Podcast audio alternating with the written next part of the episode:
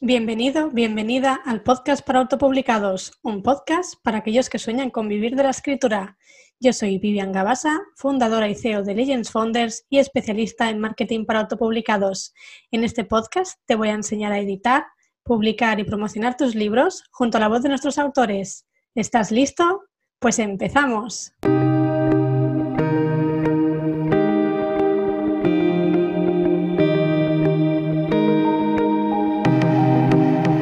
Feliz miércoles, ya estamos otro miércoles aquí. Qué bien, ya por el episodio 33 no puedo estar más contenta, de verdad. Me imagino ya el día en, que, en el que lleguemos al episodio 100 o el episodio 200. Vamos, voy a hacer una fiesta. Así que, bueno, antes de nada, como siempre, antes de pasar a la invitada, siempre te cuento un poco las novedades, te cuento un poco eh, bueno, lo que puedes encontrar en legendsfounders.com. ¿no? Esta semana también tenemos, como siempre, eh, un nuevo reto de escritura.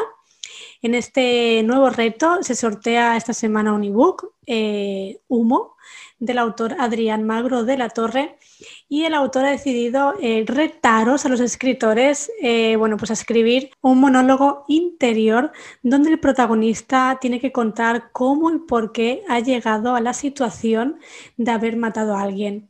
Hoy nos trasladamos, pues eso, de la novela negra a, bueno, pues al microrelato, ¿no? Podríamos decir, o al relato eh, negro. Y, y, bueno, va a estar muy interesante. Te dejo en las notas del programa, como siempre, el enlace directo al reto de escritura y decirte que ya hemos eh, también eh, anunciado los eh, ganadores y ganadoras de las historias de, estos últimos retos. Y bueno, rápidamente te los dejaré también en notas del programa por si quieres echarle un vistazo. Te dejaré el link directo donde salen todas las historias ganadoras para que puedas, bueno, pues curiosear, ¿no? O leer las que más te gusten o las del género literario que más encajen contigo. Pero bueno, rápidamente del reto semanal 8, Nochevieja Paranormal, la ganadora ha sido Mayalen Rivas con eh, la historia Espíritus de etapas pasadas. También en el reto eh, semanal 9 de Soy un escritor emprendedor se sorteaba el de un escritor emprendedor, Ana González Duque, y la ganadora ha sido Eve Rubio con la historia Doble Vida. En el reto semanal 10, el murmullo de los restaurantes, la ganadora ha sido Amalia Canelón con la historia Menú clandestino. También en el, reto semanal No hemos parado, ya podéis ver que hemos sacado un montón de, ganadores y ganadoras, un montón de ebooks ahora.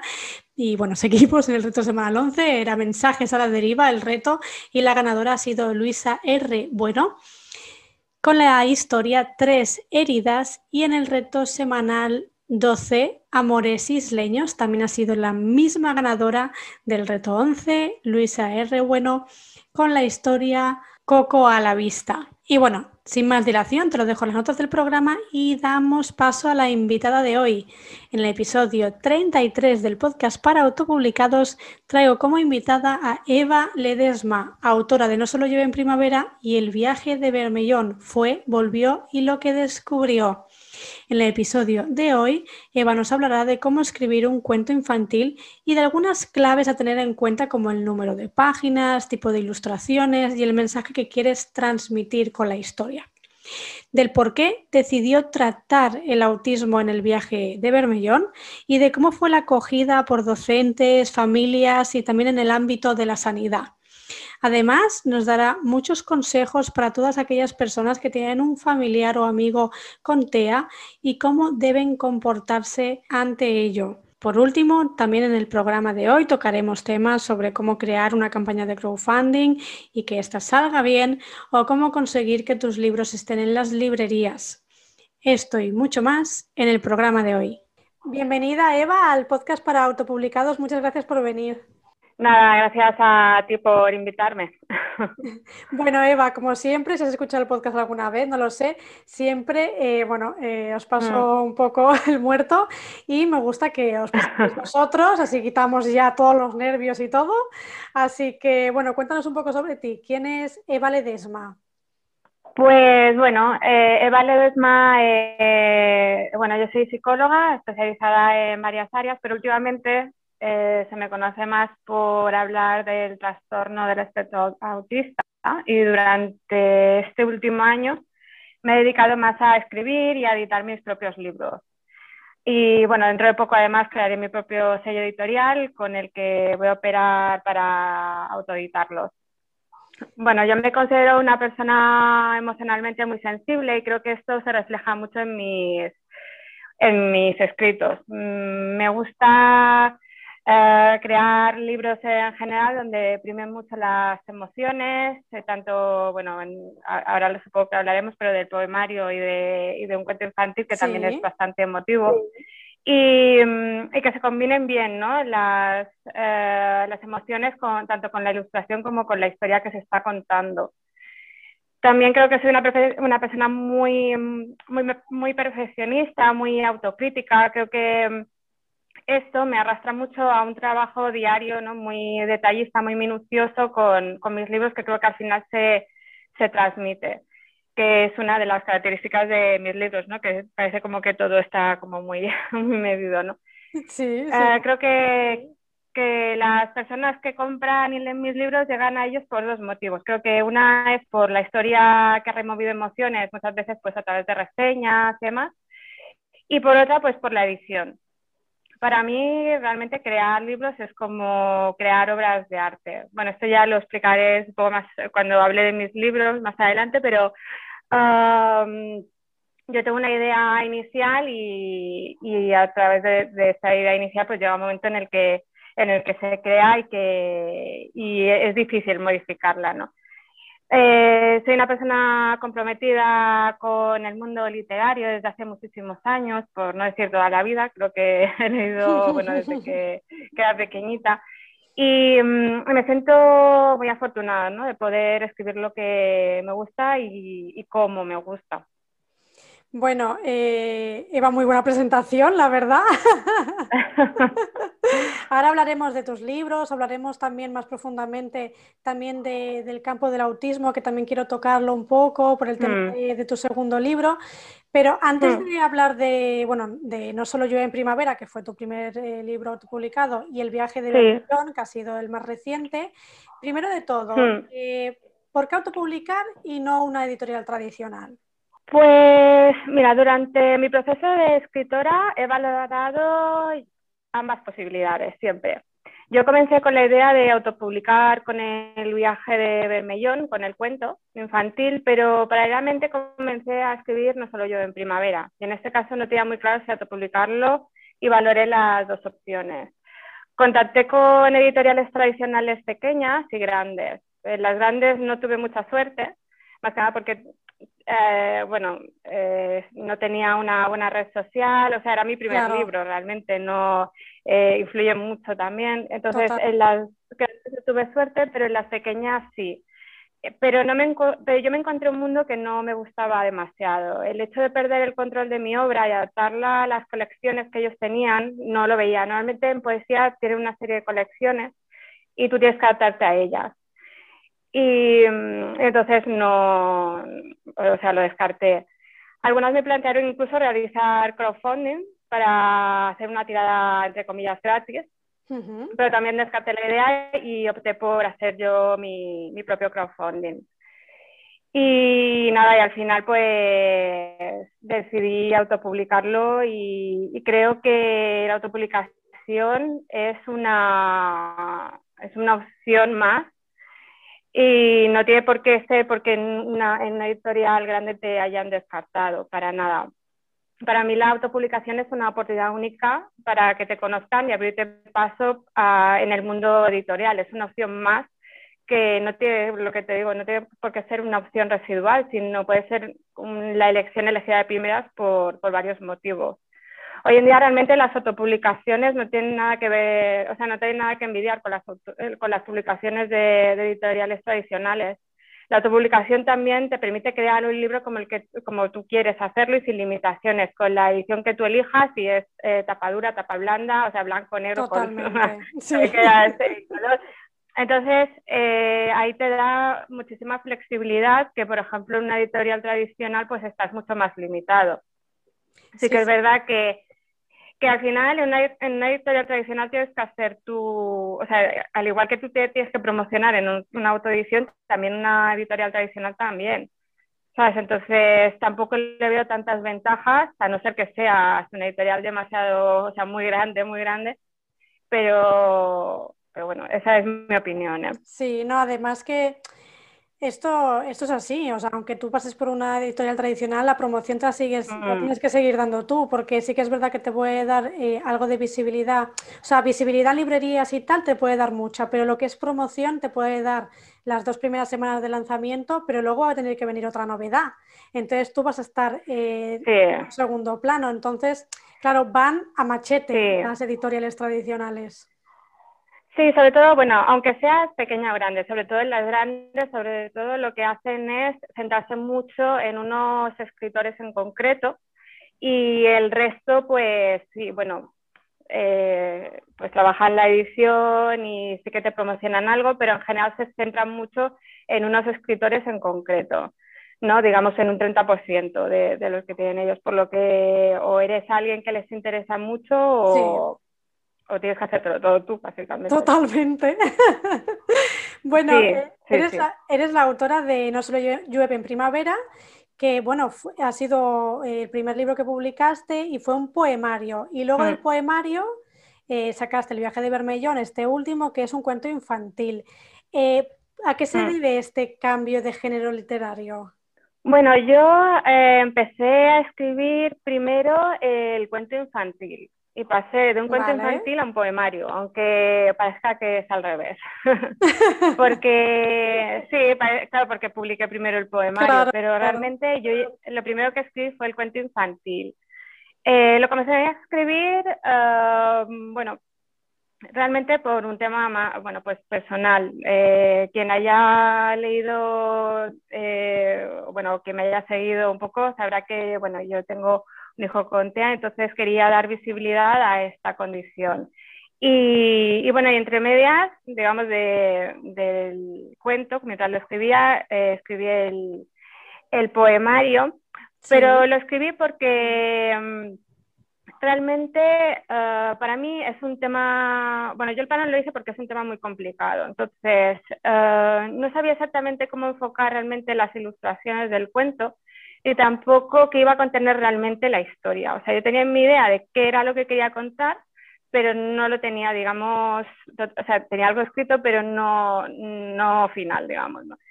Y entonces, eh, como es un tema muy, muy delicado, donde tienes que tener una sensibilidad brutal a la hora de tratar este tema, y quería hacerlo bien, sí. viendo bien las palabras y que la historia tuviera coherencia, hice un parón. El cuento en sí ha sido bien acogido y está teniendo mucho éxito entre el campo educativo, sanitario, sobre todo entre los familiares o amigos de personas con esta condición. Pero ya te digo, es un tema tan sensible que cualquier detalle que incluyas en la historia, que sea, por ejemplo, un mito, aunque sea para darle gracia a la historia, te cargas el cuento. Entonces, Claro. estos libros para mí son muy difíciles de escribir, porque de hecho para mí ha sido el libro más difícil de escribir de los dos, porque hay muchas personas que todavía no tienen asumido que un familiar tiene esa condición y también porque trabajo directamente con niños donde el objetivo del cuento es que se vean reflejados. Son niños con una alta sensibilidad y es importante crear el cuento de una forma muy minuciosa, ¿no? donde se tiene que medir todo demasiado porque aún así seguro que alguien dirá, ay, es que esto no me gusta, es que es algo que Es complicado. un tema que es muy, muy delicado, ¿no? También porque el libro va dirigido a todo tipo de público, así que el lenguaje realmente no puede ser ni demasiado infantil ni tampoco demasiado adulto, Claro. eh, porque también los niños lo están leyendo. Y creo que los dos libros del que más he disfrutado creando es este, pero también el que más difícil me ha sido. Y es eso, o sea, realmente yo eh, empecé con el cuento, pero después me pasé al poemario. Para los que no conocen, Eva, el viaje de Bermellón, así a grosso modo, ¿puedes hablarnos un poquito de qué va, qué va a encontrar en la historia? Sí, la idea del cuento surge porque yo tengo un hijo con TEA, como he comentado, es un TEA leve, es decir, no es un TEA muy grave, pero bueno, y además soy psicóloga experta en TEA y en educación temprana. He vivido situaciones complicadas referentes a este tema, tanto a nivel profesional como personal. Entonces, realmente este cuento tiene dos objetivos. Uno es subir la autoestima y que las personas con TEA se sientan valoradas Y segundo, pues sensibilizar a la formación, a la población en general de esta condición, sobre todo a la persona que, a la, bueno, pues a las personas que rodean a esta persona con TEA, ¿no? Para que se sienta comprendida y, y aceptada. Respecto a la historia, tanto los niños como los adultos enseguida empatizan con el personaje, que es un niño con TEA que quiere ser un guerrero y entra en la escuela de guerreros como aprendiz. En la escuela no es todo como él esperaba y entonces en uno de esos momentos en el que, bueno, porque no lo está pasando muy bien, llega Lunera, que es una hechicera que será su guía durante la aventura en el bosque, ya que ella le encomienda una misión para que ella poder, para que él se pueda reconocer a sí mismo de lo que es capaz, ¿no? Es, digamos, pues trabajar sobre todo en los talentos y las habilidades que tenemos cada uno, entre ellos también las personas con TEA y que hay que descubrirlas. Muchas veces, pues las personas, sobre todo los familiares, ¿no? Que, que tiene, que, pues, que tiene una persona con TEA a su alrededor, pues parece como que no son capaces de hacer según qué. Entonces, esto eh, lo que quiero reflejar en el cuento es que no, que todos tenemos talentos y, y, habilidades y que pueden trabajarlas a través del cuento y descubrirlas, ¿no? Y básicamente el cuento es esto, es de autodescubrimiento, de superación y que vea, bueno, pues sensibilizar y normalizar el TEA y, y bueno, eliminar mitos que suele haber de él. Bueno, me parece de verdad un cuento maravilloso, te lo he dicho más de una vez y, creo que bueno, eh, hacer este tipo de cuentos es una gran labor, como, como comentas, ¿no? Para normalizar y, para, y para también lo que comentabas, ¿no? Que me ha parecido muy interesante, también saber, ¿no? Cuando alguien cercano a ti puede sufrir también.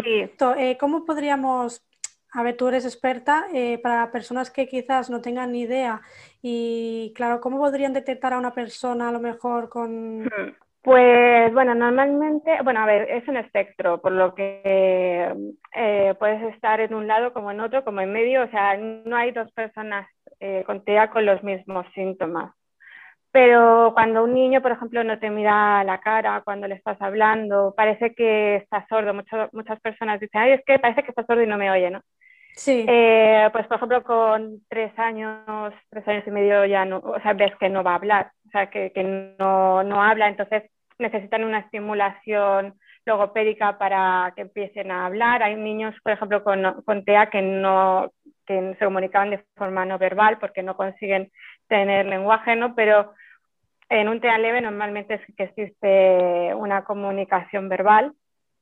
Y, y bueno, pues tienen unos intereses muy restringidos, ¿no? Pues ellos se centran mucho, por ejemplo, en, en, uh, pues, por ejemplo, en puzzles o en trenes, o, uh -huh. y se centran en un, en un, tema y solamente se centran en ese tema. Suelen alinear los, eh, bueno, los juguetes de pequeñitos, eh, pues a lo mejor por colores o por tamaños. Suelen tener rabietas, suelen tener sensibilidad a tanto a los sonidos, a las texturas, o sea, de forma táctil, auditiva, eh, visual, eh, pues son pequeños detalles que tienes que irte dando cuenta, pero a veces es difícil. Sí, sí. Porque, sí, se diagnostica a veces muy tarde.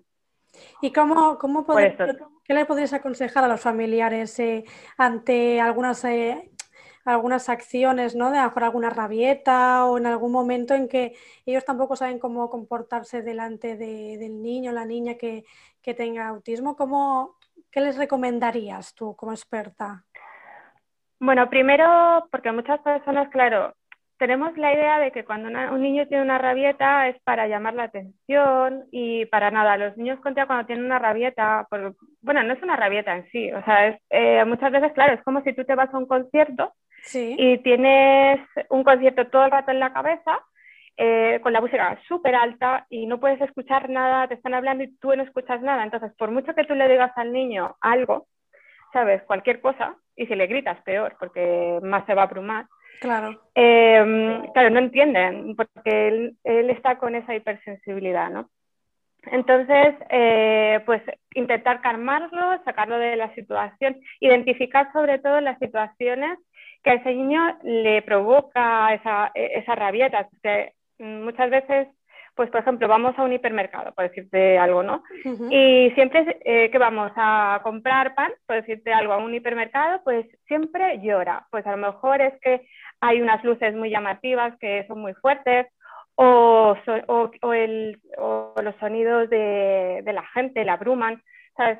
Es también identificarlo, pero sobre todo es no chillarles, no dejarles su, su espacio, sacarlo de esa situación, si a lo mejor estáis en la calle, si estáis en casa diferente, pues si estáis en la calle, pues si estáis en un centro comercial o estáis en la calle y, habéis venido en coche, pues mirar de llevarlo al coche, o sea, es como cambiar la situación también para ir identificando, porque ya te digo, no todos los niños eh, tienen eh, esa, bueno, pues esas reacciones ante determinados estímulos. Hay niños que son muy sensibles al dolor y niños que se queman y no se dan cuenta. ¿Sabes? Entonces, claro, depende un poco del niño. No, la verdad que... Pero sobre todo dar, dar espacio y, no chillar, sobre todo comprenderlos. Eso es muy importante, que se sientan arropados, porque ellos, claro, también se sienten, tienen miedo ante según qué situaciones. Por supuesto, y lo último que quieren es que les griten o encima quedarse. Sí, exacto. Asustarse más, ¿no? Sobre todo el, porque muchas personas dicen, ay, es para llamar la atención. Y, y, no, muchas veces hay que parar a pensar por qué lo está haciendo, identificar sobre todo, porque esto es muy individual, es decir, cada niño eh, tiene unas situaciones en las que le provocan una sensibilidad. la sensibilidad, ya sea auditiva, visual, por lo que es identificar las situaciones y a partir de esas situaciones pues actuar en consecuencia. Perfecto, Eva. Pues mira, la verdad que son unos consejos, unas recomendaciones estupendas, sobre todo para personas que no, al principio, ¿no? Que se lo encuentran de que nunca han vivido algo así y puede ser un poco mm. abrumador, ¿no? No se sienten un poco, un poco perdidos. Sí. hay que entenderlos y hay que arroparlos, como comentas. Pues es difícil también eh, incluir toda la información en un cuento donde, claro, no puedes tampoco, ya me he ido un poco de páginas porque son 44 páginas, pero es difícil, sí, sí, yo tuve que reducir bastante bastante el texto, pero sí, o sea, es difícil, pero bueno, he intentado concentrar todo ahí. Bueno, Eva, hiciste un crowdfunding, ¿no? Como, como has comentado anteriormente, para el viaje de Bermellón. Sí. Eh, ¿Cómo lo organizaste? ¿Cómo lo viviste? ¿Cómo fue la experiencia? Bueno, una campaña de crowdfunding que no haya hecho sabrá que es un proceso muy duro. Si quieres hacerlo bien y que tenga éxito, bueno, el éxito que tú quieres, claro, porque tú puedes tener éxito, pero a lo mejor no es el que tú esperas. Debes preparar bien también la descripción, las ilustraciones que quieres mostrar. El book trailer es muy importante porque al final, bueno, últimamente se, usa mucho, antes no se utilizaba tanto, pero ahora sí, entonces es muy llamativo, es fácil porque la gente, no, o sea, somos muy vagos, ¿sabes? Cuando Total. recibimos información, entonces cuanto más masticado no lo des, mejor. Y un vídeo es súper fácil, haces un vídeo y claro, tienes que hacerlo bien, que llame mucho la atención, eh, hacer una buena carta de presentación y, y bueno, pues al final te rodeas de proyectos que son muy buenos y muy potentes, por lo que tienes que destacar. Normalmente un mecenas, que así es como se llaman las personas que invierten en nuestros proyectos, están expuestos a muchos pues, a, pues a muchos libros en este caso, ¿no? Muchas mm. publicaciones de libros que además son muy buenos. Y entonces tiene mucha, bueno, pues una balanza de información cuando abren la página. Entonces, los mecenas que son asiduos a comprar en crowdfunding normalmente escogen uno o dos al mes. Pero también hay futuros mecenas que vienen de publicidad, prensa, y esto depende un poco de cómo tú muevas la campaña y de cómo tú lo hagas, ¿no? Digamos, de cómo tú te dirijas a ellos. Realmente no es el mismo público. La campaña suele durar unos 40 días, por lo que es súper importante que vean la necesidad de comprar tu producto al principio. Esto es súper importante. Y como muchas de esas personas que estén indecisas te lo comprarán al final. Pero entre medias se suele frenar. Normalmente las, las ventas se frenan a mitad de la campaña. Además, si a medida que pasa el tiempo, sobre todo al principio, los mecenas ven que tú no tienes soporte económico, es decir, que no te han apoyado, ese proyecto suele fracasar. Esto es, así. Si tú en un principio, mucho, muchas personas no, no se han dirigido a tu proyecto y han invertido, tú ves, uy, este proyecto no está recibiendo dinero, esto es por algo. En cambio, es un proyecto eh, durante bueno, durante el primer momento tiene buena acogida, sobre todo que aunque no alcance toda la cantidad de primeras, los mecenas ven que es un proyecto que es bueno porque es apoyado, ¿no? Por eso el éxito de una campaña de crowdfunding no solo depende de ti solamente, sino, o de lo bien que lo hagas, sino del resto de personas que apuestan por él. Realmente de la red social, del boca a boca o de la publicidad que, que tú hagas, ¿no? Para mí realmente lo difícil de este proyecto fue llegar al público que no estaba relacionado con el TEA. que para mí es uno de los objetivos, porque al final el cuento eh, lo que quiere es sensibilizar también a esa parte de la población.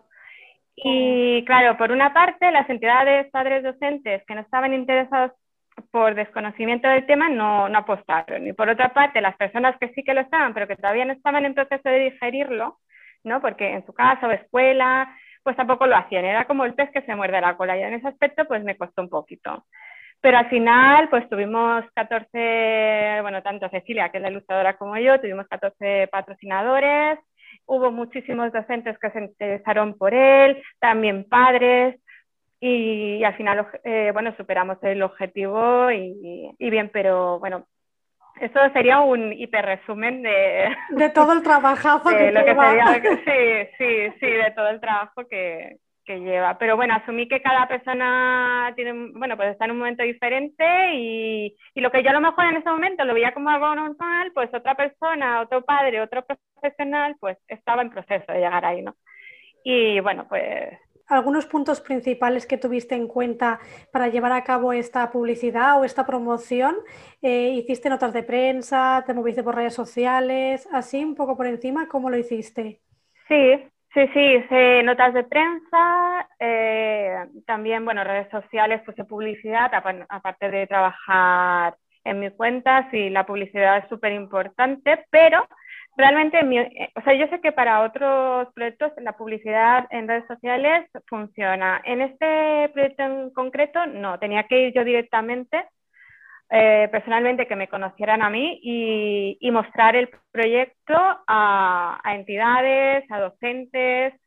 En ese aspecto, eh, claro, al ser un tema tan concreto, Sí. No, la publicidad en sí no me facilitó, pero sí que es verdad que, que hubo algún padre que sí que a través de la publicidad pues sí lo compró, ¿no? Pero no fue mi gros, o sea, mi grueso de, de compra, ¿no? Mi grueso de compra fue el que, el que yo fui directamente a las entidades y les comenté. Muchas veces eh, las entidades, pues la publicidad que hay en redes sociales muchas veces no la ven o es muy concreta. Además, hay muchísima publicidad en redes sociales, por lo que Uh, claro, yo también, el, la publicidad que yo incluí fue el, el tráiler, porque te tienes que sentar en, en, él y aunque puse unos hashtags y puse también para que la gente lo viese más de forma más concreta, pero da igual, o sea, al final, en mi, en mi caso en concreto, eh, fue ir personalmente y de, y bueno, y del tú a tú también.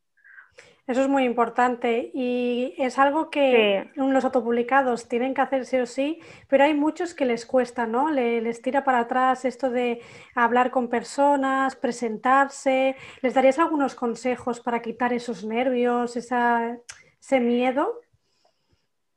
Sí, bueno, e, es imprescindible. O sea, si tú eres un autopublicado, realmente tienes que darte a conocer por quién eres. Es decir, em, porque el libro, al final hay muchos libros. O sea, y hay libros muy buenos. ¿no? entonces te tienes que diferenciar de alguna manera. Y es, primero, que te vean profesional, que, que el libro, eh, explicarle el libro, que se interesen por el libro, porque para comprarlo antes tienen que interesarse por conocerlo e interesarse. Y tener la necesidad de tenerlo. Entonces, eh, Realmente sí, o sea, el, el, que tú contactes con una entidad, porque claro, el problema de los autopublicados es la inseguridad de bueno, yo creo, vamos, eh, hablo en general, pero no sé, a lo mejor alguien me dirá que no, pero que pensamos como que nuestro, muchas veces como que nuestro libro es, eh, tiene menos valor que en una editorial grande, ¿no? Y para nada, es decir, hay eh, libros autopublicados muy buenos, donde las historias son súper buenas y hay libros de editoriales grandes que son una patata. Entonces, claro, pues claro, pero por ser quién es, pues a lo mejor pues eh, muchas veces la reputación, ¿no? Pero bueno, que me voy de madre y no que eso, pero sí, sí. Eh, yo creo que sí, que es muy importante que te vean, porque al final tú eres, eh, o sea, a ti te van a comprar porque eres tú, ¿sabes? Al principio. Y después conocerán tu obra, está claro, ¿no? Pero sobre todo porque eres tú. Después, si te gusta la obra, pues seguirán comprando porque te gusta lo que haces, ¿no? Pero primero porque eres tú. Entonces, te tienes que em, relacionar, ah, pues ya sea comentando en redes sociales, ya sea a nivel personal, ah, bueno, pues que te conozcan que, o mostrarte, da igual si tú eres un poco tímido, pues bueno, pues al menos mostrarte, hablar de ti, el, el proponer cosas ¿no? Eh, para que los demás interactúen contigo es muy importante, porque estar detrás de una cuenta pero no interactuar, pues la gente tampoco sabe quién eres realmente. Y Ahí está. Es difícil. Sí, me hmm. parece súper importante, muy buenos consejos, Eva. Y bueno, para los escritores que quieren también pues, aventurarse ¿no? en el género eh, literario infantil, eh, ¿qué les recomendarías eh, como imprescindible, como ingredientes a tener muy en cuenta dentro de un cuento? Todas estas cosas. Bueno, en mi caso yo solo he escrito este cuento, pero creo que el secreto, o sea, no hay un secreto para todos los cuentos, pero creo que, por así decirlo, es como volver años atrás y mirar con los ojos de un niño, ¿no? Pensar qué te gustaría a ti que te contaran si tuvieras 5, 6, 7 años, ¿no? Bueno, depende de, la edad que vaya a dirigir el, el cuento, ¿no? ¿Qué te gustaría ver y cómo? Esto te hará replantearte que quizás hemos cambiado mucho nuestra manera de leer con el paso de los años, así que hay que dejar todo esto atrás y volver al inicio, ¿no? A, ser niño. Mi lema realmente cuando estoy escribiendo es cuanto más claro y divertido, mejor. Y las ilustraciones, cuanto más digan de la historia, mejor.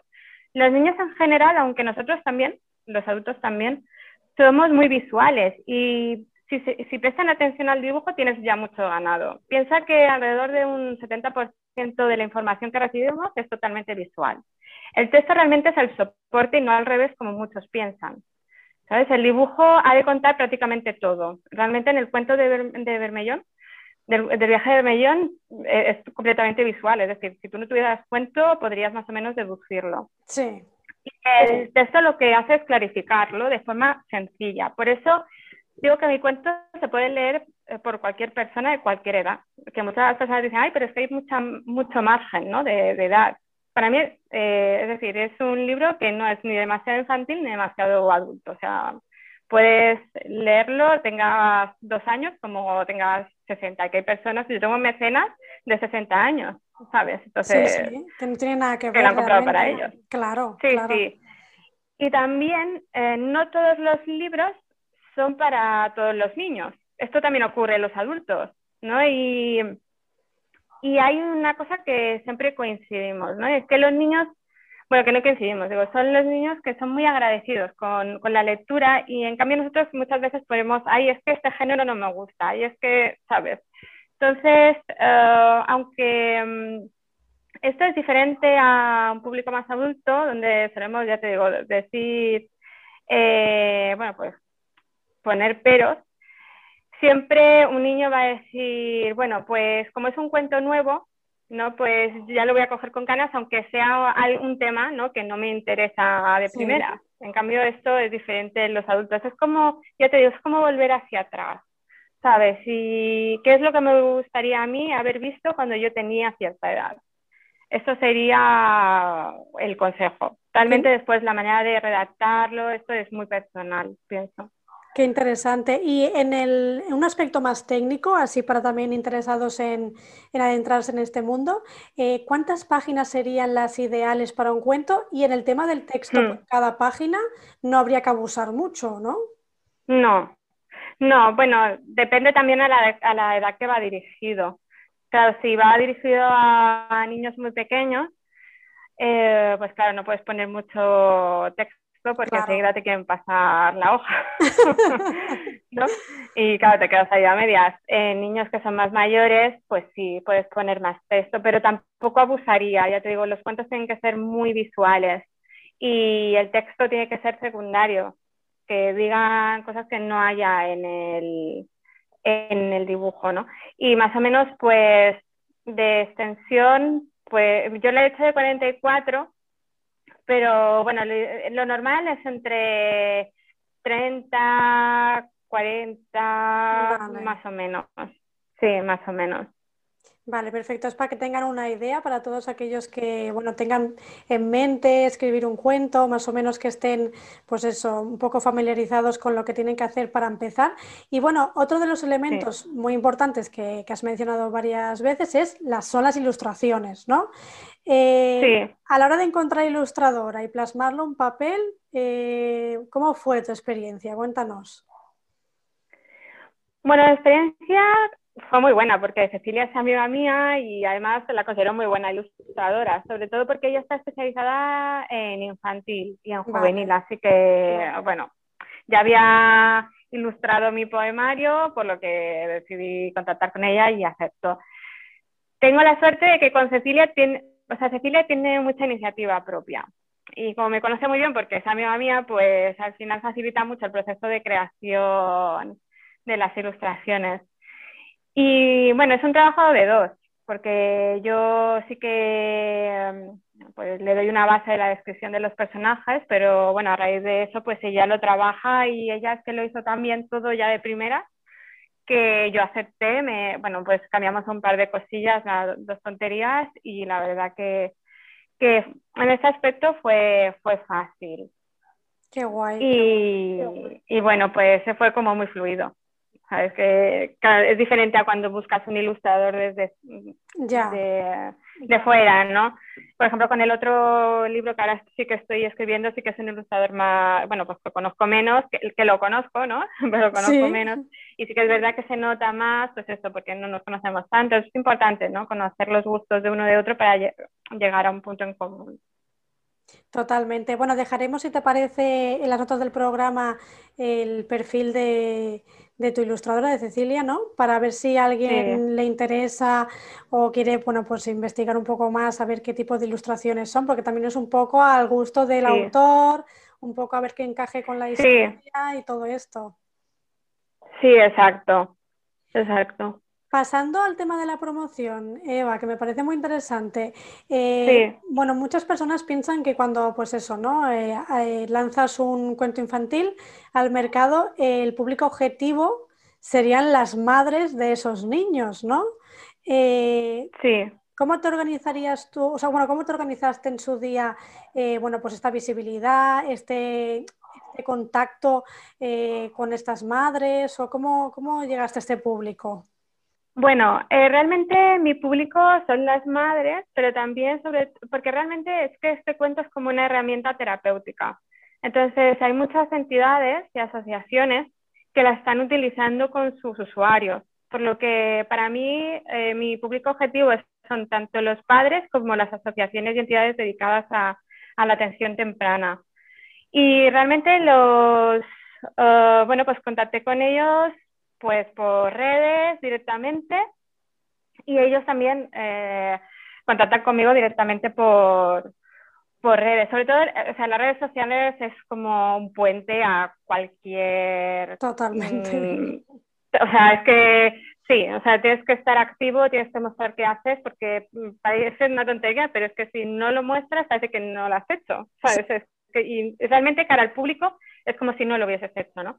Entonces, es importante que, que, a través de las redes eh, pues promuevan todo el trabajo que, que, has hecho, ¿no? Y en este caso pues lo hice así a través de Instagram, Facebook, Twitter, pero sí que es verdad que soy mucho más activa en Instagram, porque en Facebook y en Twitter, bueno, Twitter te limita mucho los caracteres, por lo que eh, bueno, también es otro tipo de red social. Sí. Y Facebook, pues también eh, yo no veo tantos resultados como en Instagram. En Instagram sí que todo el mundo se vuelca más, interactúa más, es diferente.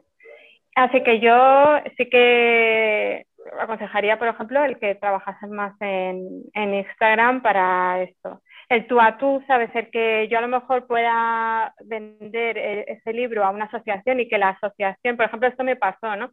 Vendía a una asociación y otra asociación, pues claro, pues al final se conocí, tenían contacto y, y, me pidieron para, que además fue muy bonito, porque me pidieron 20 uh, ejemplares para sus usuarios, ¿no? Qué bonito.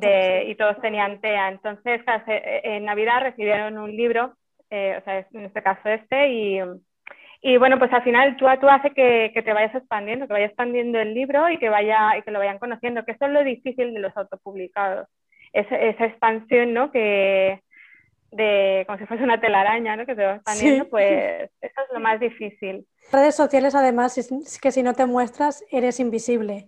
Es que tienes que mostrar sí, sí hoy en día, porque sobre todo cuando empiezas, si eres un fichaje de una editorial, porque mira, eh, es la suerte de uno mm. cada no sé cuántos millones, bueno, pero si no, lo normal es que te muestres y, y enseñes, porque si no, no te va a conocer nadie.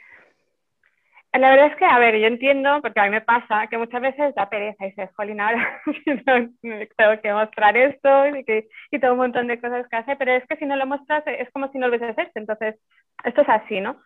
Y también el problema de los autos, bueno, problema, bueno, por una parte es problema, por otro beneficio, porque también aprendes, ¿no? es que eres una multitarea, es decir, llevas redes sociales, como escribes, como que te promocionas y llevas muchísimas tareas. Entonces, claro, pues las redes sociales llevan muchísimo trabajo, o sea, es, mucho tiempo que tienes que dedicarle si quieres hacerlo bien.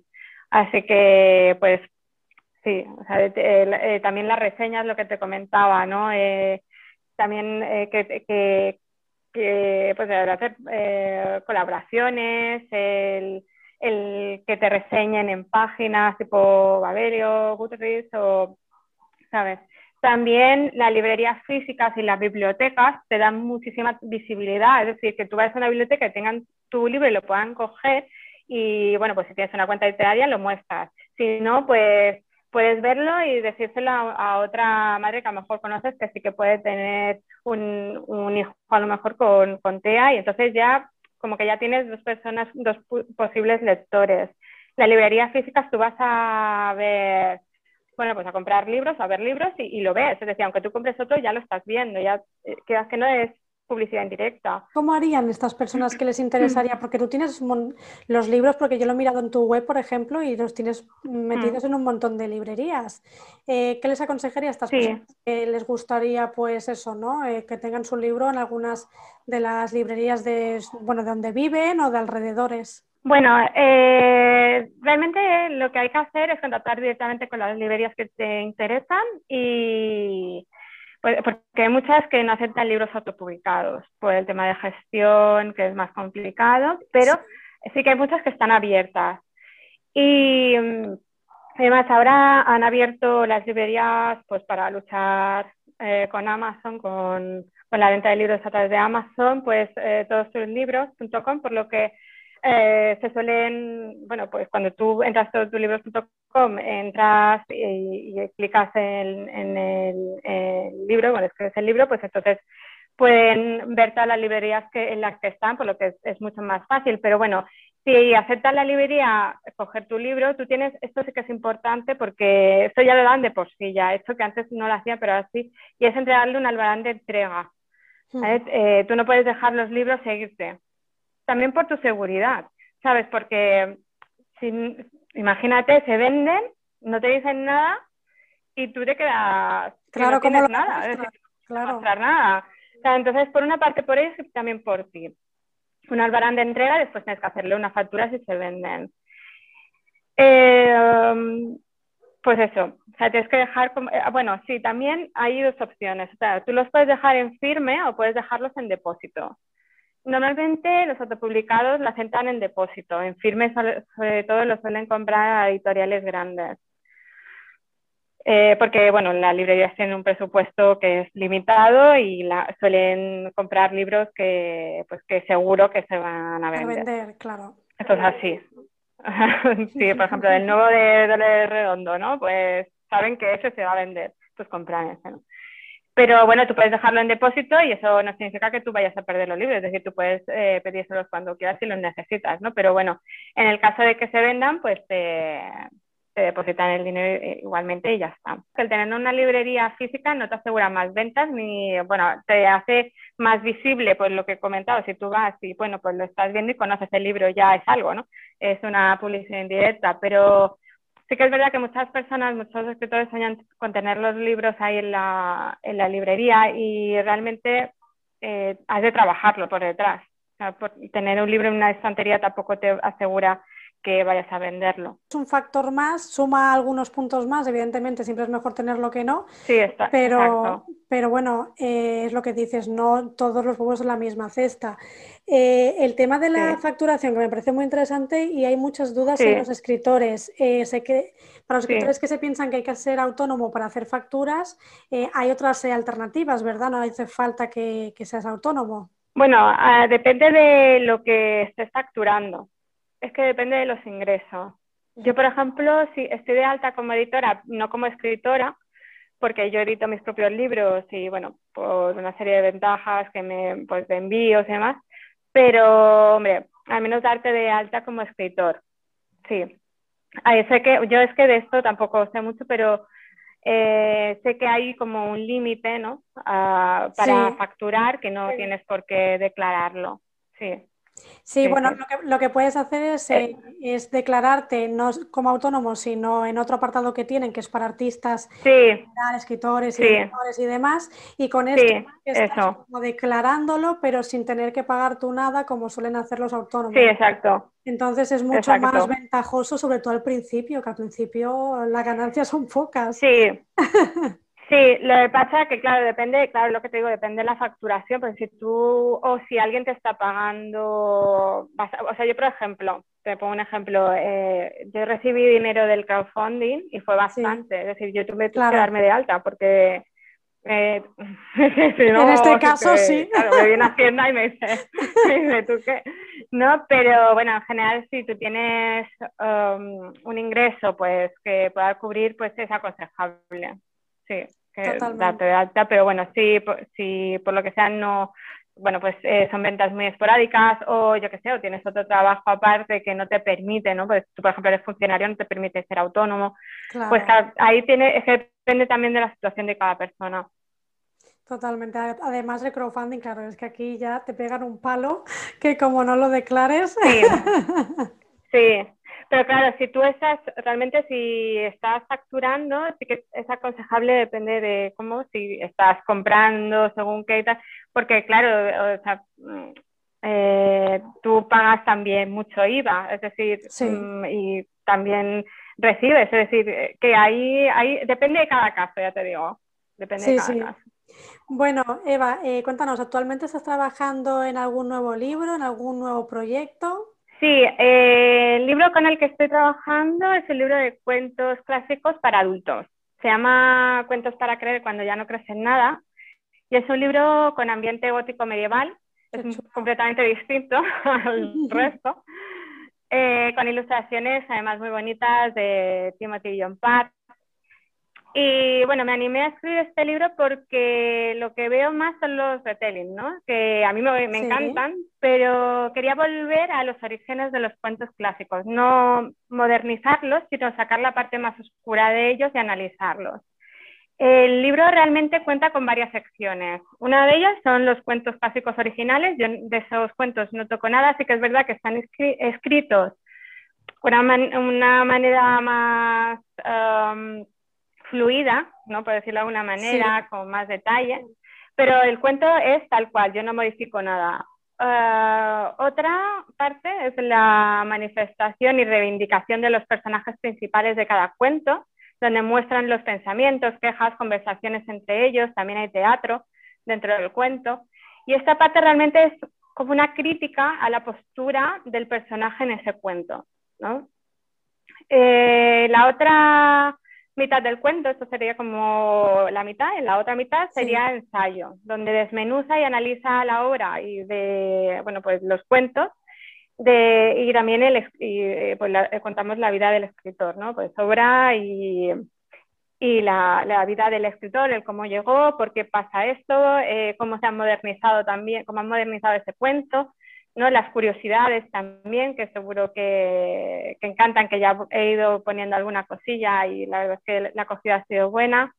Y bueno, muchas también van relacionadas con las historias de Disney y que no todo es lo, lo que parece, ¿no? Porque al final, eh, bueno, Disney ha, ha cogido muchísimo de los de los cuentos clásicos y los ha hecho mucho pues a su manera, que son muy bonitos, pero eh, la idea de este cuento pues es eso, es como desmenuzarlos, volver otra vez al origen, de dónde venían y, y, eso, y que los personajes también pues tienen algo que decir. Cuando hay una parte del libro que es eh, cuando los personajes se manifiestan, realmente es una crítica actual, ¿vale? Aunque los cuentos sean antiguos, los personajes, hay personajes donde, bueno, pues ves que los personajes ahí, eh, pues tienen muchas características de la época, ¿no? Pues hay personajes que tienen mucha presión, social, trabajamos, por ejemplo, la belleza, se trabaja mucho el trabajo, eh, o sea, lo que es el trabajo duro de la época, ¿no? O, de hoy en día también, eh, la familia, eh, la, la, pues las envidias, ¿vale? Entonces, bueno, es difícil de explicar así y que tengáis una idea, pero bueno, eso sería sería eso. Y bueno, para este libro sí que de, um, algo que pueda destacar de este libro diferente a los demás, bueno, aparte de la temática, es que me he tenido que documentar mucho para no meter la pata. Claro, claro. Sí, sí, hay muchísima información sobre esto y hay cosas que bien y cosas pues que no, no son del todo ciertas. Entonces, sí que es verdad que es un libro muy documentado donde, claro, para hacer la mitad del libro, hacer un ensayo, sí que he tenido que rebuscar bastante. Y yo creo que, bueno, que en general eh, lo que es el aspecto del libro y también el contenido es, pues es oscuro, pero al final creo que gustará a todo el mundo. Sí, la verdad que, y además suena súper interesante. Y además con ensayo, a mí la verdad que los ensayos me gustan mucho. Y, bueno, desmenuzando un poco todos los clásicos y todo eso me, parece muy guay. Antes de, terminar, Eva, eh, has mencionado hace un rato que también estás en un proyecto, mm. no sé si estás ya empezando, estás en ello, de un sello editorial que quieres hacer para autopublicados. ¿Puedes hablarnos un poquito de esto? Pues está eh, en fase embrionaria todavía. Bueno, tendría que ponerme ya como porque sale, el sello sale con este libro, que con este libro haré un crowdfunding dentro de poco. Ya el ilustrador lo está haciendo, bueno, está ya ilustrando todo.